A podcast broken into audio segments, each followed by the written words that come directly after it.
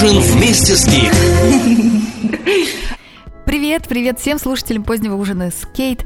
Ой, а, совсем скоро, совсем скоро у меня будет такой небольшой отпуск. Я не могу в отпуск взять микрофон, поэтому не знаю, что будет, а, что будет вообще в течение вот этого месяца, но я надеюсь, что мы с вами не потеряем контакт, и потом я вернусь с новыми силами, и вы где-то там будете чего-то прислушиваться к поздним ужинам. Помните эту забавную историю, которая случилась со мной в парикмахерской, когда мне неожиданно я пришла подстричься, а мне подарили два томика Александра Дюма «Монте-Кристо», «Граф Монте-Кристо» кто прочел вообще? Наверняка вы все прочли, и только я одна, наверное, такая темная. Как бы сказал мой дедушка, программа пятого класса. Не знаю, как Монте-Кристо прошел мимо меня, но так уж получилось, что читаю я только сейчас. И так меня захватило это чтиво. Я думаю, что, наверное, Александр Дюма был в 19 веке чем-то вроде Донцовой. У меня вот есть такое, такое вот впечатление, потому что читается он очень легко, очень захватывающе захватывающая книжка.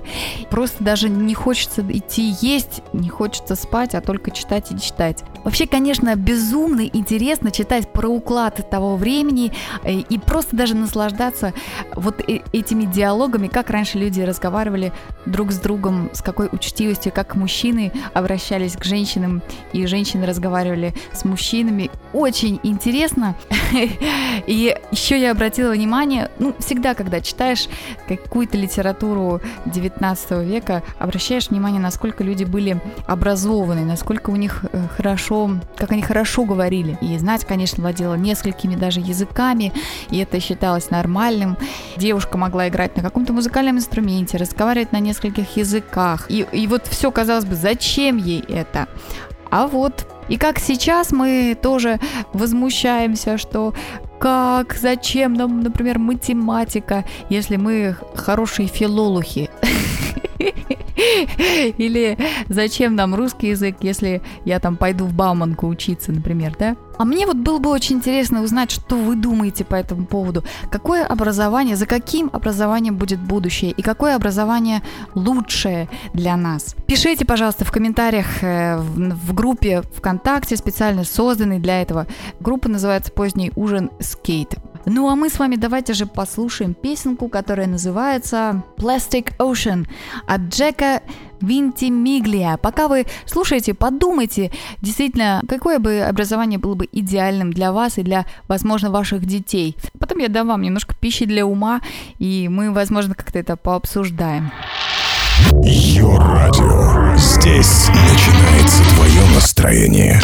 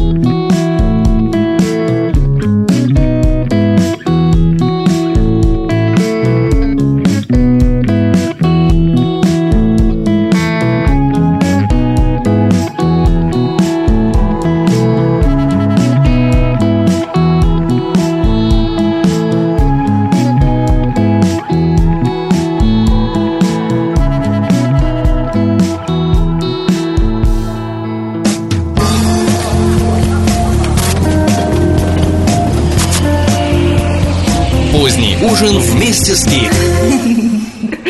Сегодня говорим об образовании. Слово такое скучнейшее. Ну, просто как бетонная стена. Ну, что такое образование? А, знаете, я всегда завидовала тем, кто вот эм, к тем, кто заранее всегда знал, кем он будет в жизни. Вот у меня всегда было такое, ну как, вот как можно вообще в 15-16 лет уже четко понимать, кем ты хочешь быть и где работать? Белый завистью завидовал тем людям, которые определились уже в том возрасте, которые четко знали, куда им пойти. У меня была проблема такая, что я вообще ничего не знала и поступала лишь бы поступить, лишь бы в Москву. Э, поэтому я думаю, что аналогичные проблемы есть вообще у многих поступающих в вузы. Даже когда-то я писала выпуск позднего ужина вот на эту тему, на э, тему, что нет никакой профориентации у людей. Э, в школах, которая бы помогла им как-то вот поймать свою тропинку и уже придерживаться вот этого пути. Наверное, это действительно самая большая проблема. Определить, кем ты вообще хочешь быть. И в зависимости от этого готовиться и изучать те предметы, которые тебе действительно нужны.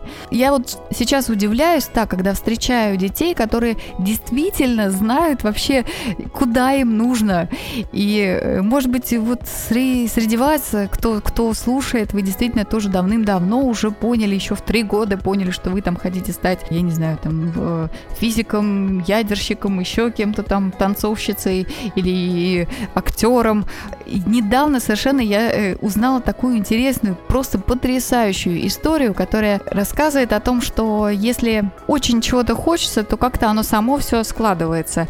В общем, история такая. Одна мама одного мальчика, который как раз сейчас поступал в ВУЗ, очень мальчик такой вот как раз из тех ориентированных, то есть он очень увлечен космическими всеми, всеми делами, очень хотел пойти в Бауманку учиться, уже даже знал, где бы ему хотелось работать. Это вообще какой-то уникальный случай. Знал конкретную организацию, куда ему нужно. Это государственная организация. И получилось так, что сдает он ЕГЭ, выпускной экзамен, и результаты оказываются неутешительными. Получается, конкурс 15 тысяч человек поступает в этом году в Бауманку. Представляете, какой конкурс? Естественно, с его баллами он понимает, что он не проходит. Происходит просто уникальная ситуация. Его мама рассказывает об этом, ну, просто случайным каким-то людям, и один из них оказывается человек, который знает человека из вот этой организации, где космической, где хотел бы работать парень. Он говорит, ну, он, наверное, в отпуске. Она говорит, ну, попробуйте, может, наберете его. И он звонит туда, просит, чтобы по целевому направлению там взяли. То есть буквально вот как-то неделю вся эта ситуация решается. И через неделю звонок, парню говорят, езжай срочно в Бауманку и подавай документы на целевое. Ты поступил. Это тот случай, когда, я не знаю, это какое-то провидение. Ради справедливости скажу, что эта женщина, она очень, э, мама мальчика, она очень такой вот религиозный человек, и она постоянно находится в храме, и я ну, я не знаю, как это можно объяснить. Это просто какое-то чудо. И мало того, что э, парень поступил в Бауманку, так он еще потом и будет работать вот в той организации, где он и хотел, он должен там отработать по целевому направлению три года после окончания вуза. можете, можете такое представить? Это тот случай, когда ты вот э, четко знаешь вообще, чего хочешь.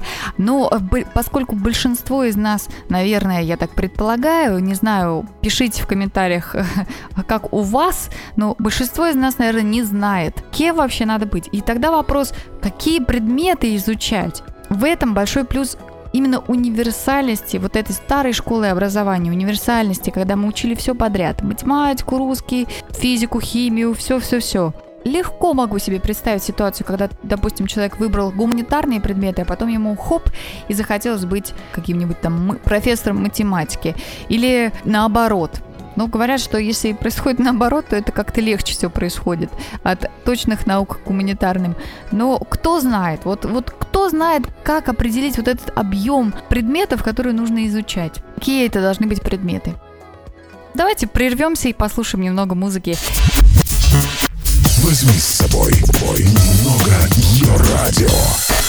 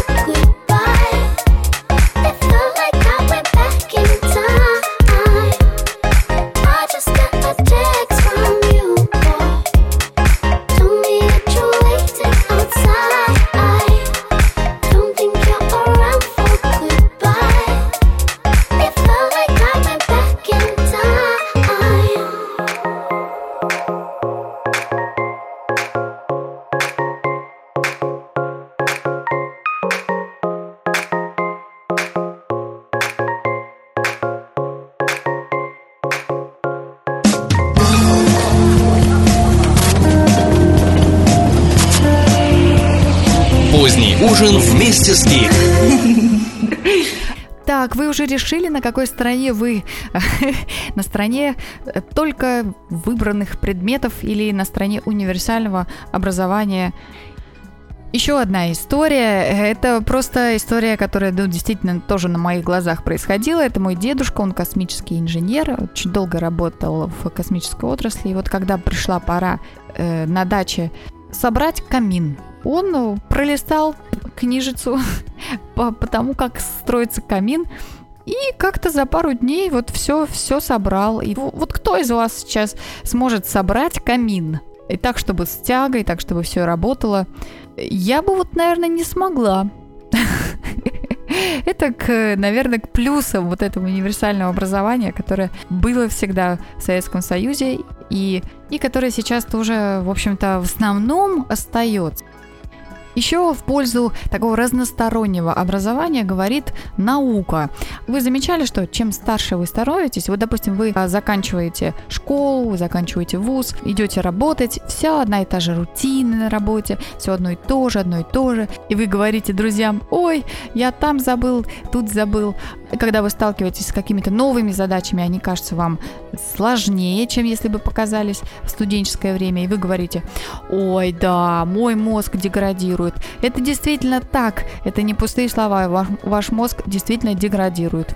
Ваш мозг, как говорится в одной э, очень популярной статье, ленивая сволочь, как и вы, и поэтому стремится снизить затраты энергии на ту или иную деятельность путем создания своеобразных макросов, то есть программ, которые вы выполняете по шаблонам. Помните вот это видео с мальчиком, который собирал кубик Рубика э, за 5 секунд или и того меньше? То есть его мозг уже настолько натренировался выполнять вот эту задачу, что он выполняет ее гораздо быстрее при меньших затратах энергии. И биолог Ричард Симон в начале позапрошлого века назвал эти программы мозга энграммами, то есть физической привычкой или следом памяти. Это такие как бы тропки в вашем мозгу. И э, чем чаще вы выполняете то или иное действие, тем протоптаннее эта тропка. Таким образом, получается, что какие-то такие действия, которые вы часто делаете, смотрите сериалы, выносите мусор, что-то еще такое делаете, так это рутина. Все приводит к протаптыванию вот этих самых тропок. И чтобы мозг не деградировал, а становился более пластичным, нужно протаптывать новые и новые и новые тропки. Это касается бытовой жизни, то есть можно пойти не тем маршрутом, которым вы ходите на работу, можно э, начать изучать какой-то язык, можно пробовать новую еду, совершать, грубо говоря, новые действия. Поэтому я думаю, что в смысле образования универсальное образование, конечно, позволяет мозгу быть более гибким, более пластичным и готовым к решению каких-то новых задач. А зачем это нужно? Наверное, чтобы лучше адаптироваться в жизни, потому что, может быть, в один прекрасный день вас уволят, и вам придется сменить сферу деятельности. Вот тут вам на помощь-то и придет ваше образование и ваша способность быстро перестраиваться, быстро находить решение новых задач. Дальше давайте мы с вами, наверное, послушаем группу Civil Twilight и их песенку, которая называется When, When. Это так они кричат в припеве, так кричит парень When, When am I gonna see you again? Когда я увижу тебя снова, орет как бешеный. Не то, что Александр Дюма. Александр бы, наверное, сказал, «Мадемуазель, не соблаговолите ли вы почтить меня своим присутствием на балу?» Civil Twilight, слушаем. Йо-радио. Здесь начинается твое настроение.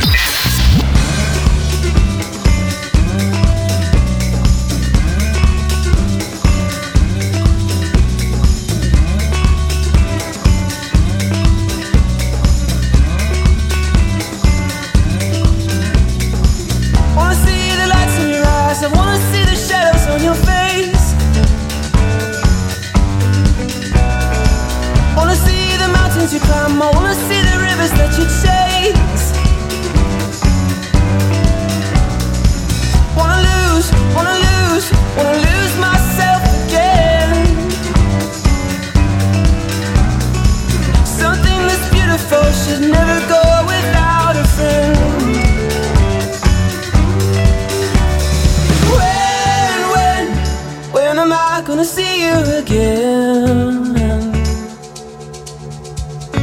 When, when, when am I gonna see you again?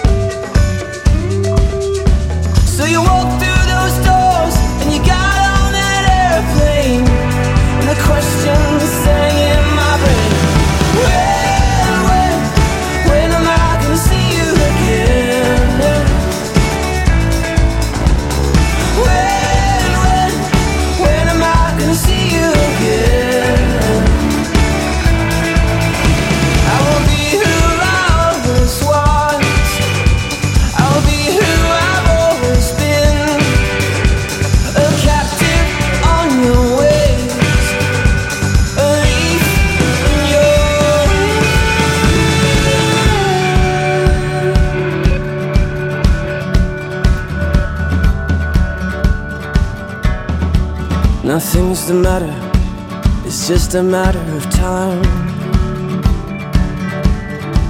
Even though there's not a soul in the world that can tell me when or why. When, when, when am I gonna see you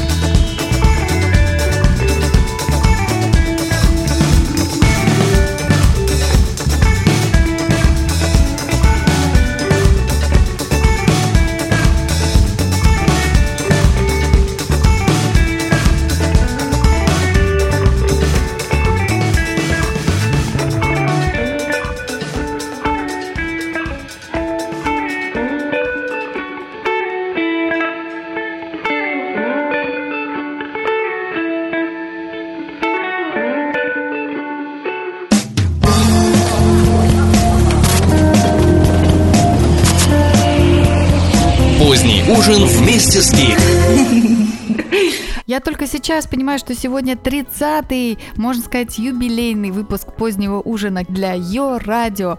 Ура, товарищи, ура! Но это так, маленькое отступление. А, конечно, мы сейчас с вами будем продолжать говорить о том, какое образование лучше для нас и наших детей.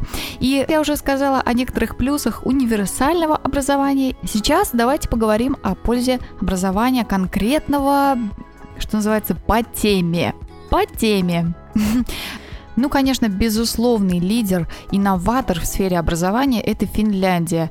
Уже сейчас э, известно, насколько хорошее образование университетское, финское. Анализируются многие показатели, и финские университеты одни из самых сильных м, по индексу цитируемости научных работ. Это вот для нас с вами написал курсовую за три дня, сдал и, и, тип- и типа легко отделался. В Финляндии действительно научная работа – это научная работа, это исследование. Финские университеты занимают очень сильные позиции по этим показателям. Уровень грамотности в этой стране составляет 100%. В международной программе по оценке знаний учащихся Финляндия занимает одни из верхних строчек от 5 до 12 в зависимости от области знаний. Для сравнения, Россия занимает место только в третьей десятке. И вот в марте этого года прогремела новость, что Финляндия собирается совершить революцию в образовании. Она собирается отказаться от традиционной схемы обучения по предметам и внедрить обучение по темам. То есть это даже уже шаг вперед, это не просто выбранные предметы, а это обучение не по предметам, а по явлениям. И чиновники делают громкие заявления о том, что нам теперь нужен новый тип образования, чтобы подготовить людей к рабочей жизни. Они считают, что реалии жизни сейчас таковы, что нет смысла обучаться по предметам, нужно обучаться по явлениям. Например, работа в ресторане. Можно было бы, конечно, изучать отдельные предметы, там математика, история и прочее-прочее, язык, но в этой сфере, например, они утверждают, что можно было бы давать ученикам коктейль из математики, иностранных языков и навыков общения. Например, в курс по Европейскому Союзу будет включена история, экономика, география и снова языки. То есть это такое образование, заточенное под совершенно конкретную сферу деятельности. Самое интересное, что уже прошли эксперименты в каких-то школах, э, я так понимаю, что в Хельсинки, и прошли довольно успешно. То есть, видимо, именно в этой выбранной сфере деятельности ученики себя проявляли гораздо лучше, чем если бы они обучались по предметам, не привязываясь к этой сфере. Как вы думаете, у нас получается с вами три выбора. Это образование универсальное, изучаются все предметы подряд. Это образование с выбранными предметами, сами выбирайте, что вам нужно. И это образование совершенно нового поколения, образование по темам, по явлениям. Какое бы вы предпочли для своих детей? Или для себя, и вот если взять так более глобально, если представить такое очень интеллигентное общество, какое бы образование, как вы считаете, его могло бы создать? Комментируйте, пожалуйста, в группе ВКонтакте «Поздний ужин с Кейт». Я надеюсь, что мы с вами еще услышимся на следующей неделе. Если нет, то спустя какое-то время. Ну и последний на сегодня музыкальный трек в этой программе – это «Beginners Ever Love». Чаки-чаки, дорогие мои, пока! Возьми с собой. Бой. Немного ее радио.